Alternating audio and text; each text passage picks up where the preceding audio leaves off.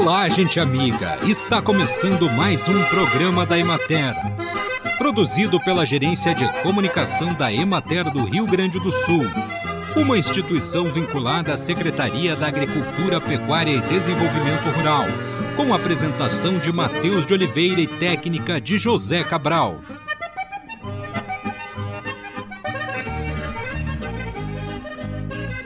O figo possui vitaminas B1 e B2. O consumo do figo previne agregação de plaquetas que podem levar a derrames.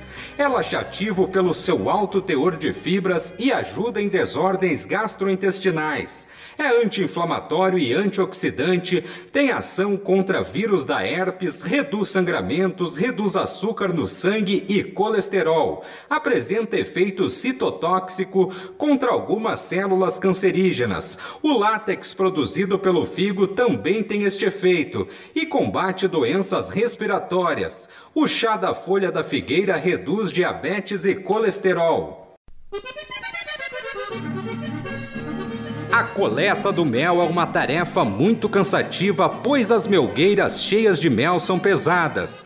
O uso de equipamentos para transportar as melgueiras facilita esse trabalho, pois evita sobrecarga de peso, como também a contaminação do mel. Por sua vez, nunca as melgueiras devem ser colocadas no solo, pois ao serem erguidas dali ou transferidas para outro lugar, o excesso de peso pode provocar problemas posturais no apicultor, além de aumentar o risco de contaminação do mel por poeira, terra e pedaços de plantas, comprometendo sua qualidade.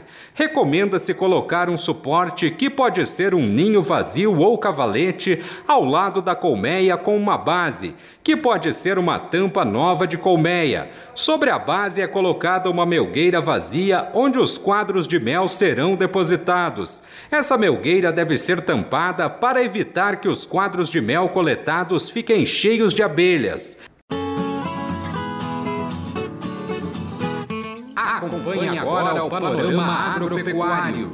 As condições climáticas no período de 24 a 30 de janeiro foram um pouco mais favoráveis para as lavouras de arroz do Rio Grande do Sul do que aquelas ocorridas desde o início de janeiro de 2022. As temperaturas excessivas reduziram o momento em que a cultura apresenta 58% da área em estágios reprodutivos. Também houve ocorrência de chuvas mal distribuídas, mas que proporcionaram uma reposição parcial de mananciais em algumas regiões produtoras, que apresentavam dificuldades na irrigação. Conforme o levantamento semanal de preços realizado pela Emater no Estado, o preço da saca de arroz se elevou 1,02% em relação da semana anterior, passando de R$ 61,88 para R$ 62,51. Na regional da Emater de Caxias do Sul, as lavouras de feijão semeadas no início de janeiro e que representam 95% da área total estão com bom desenvolvimento, apesar das falhas de germinação em algumas localidades. Na de Pelotas, a área colhida da primeira safra de feijão já representa 56% do total das áreas implantadas. O rendimento médio atinge 899 quilos por hectare. As lavouras mais tardias que estão em enchimento de grãos, apesar de beneficiadas pelas chuvas, já vinham acumulando perdas decorrentes da queda de flores e vagens durante a estiagem. De acordo com o levantamento semanal de preços realizado pela Emater no Estado, o valor médio da saca chegou a R$ 274,71, registrando elevação de 2,93% em relação da semana passada, que foi de R$ 266,88.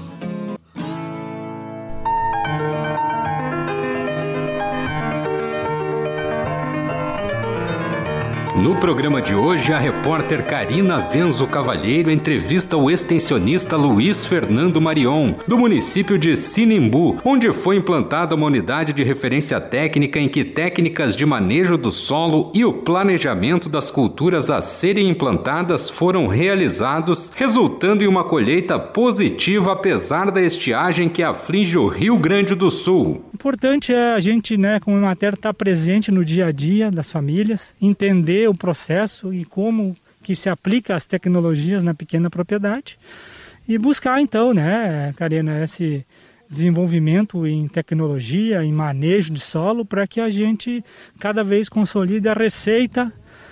Com o manejo do solo, a gente atua muito na parte ambiental, né, que não vai escorrer uh, produtos para as nascentes, não vai contaminar os rios. E também tem a questão social, com uma família bem desenvolvida, com receita e tal, ela vai ter mais condições de investir, né? Então tudo isso faz parte do nosso dia a dia e serve como referência. O pessoal adora vir nesse tipo de evento. E o nosso planejamento é para seguir continuamente isso aqui 5, 10 anos até onde nós estivermos aí junto com o produtor. As parcerias são fortes. É, eu não falei, mas tem o vamos renomear elas, né? O Cicred, a Forcid, a prefeitura e a UTC e a Mater e sem dúvida a família, né, que nos acolheu aqui, está participando com muito bom gosto do trabalho. O que, que deve, terminada essa colheita aqui, o que, que deve ser feito nessa área agora para preparar o solo, enfim, qual a aproximação da família? Nós iríamos semear aqui feijão.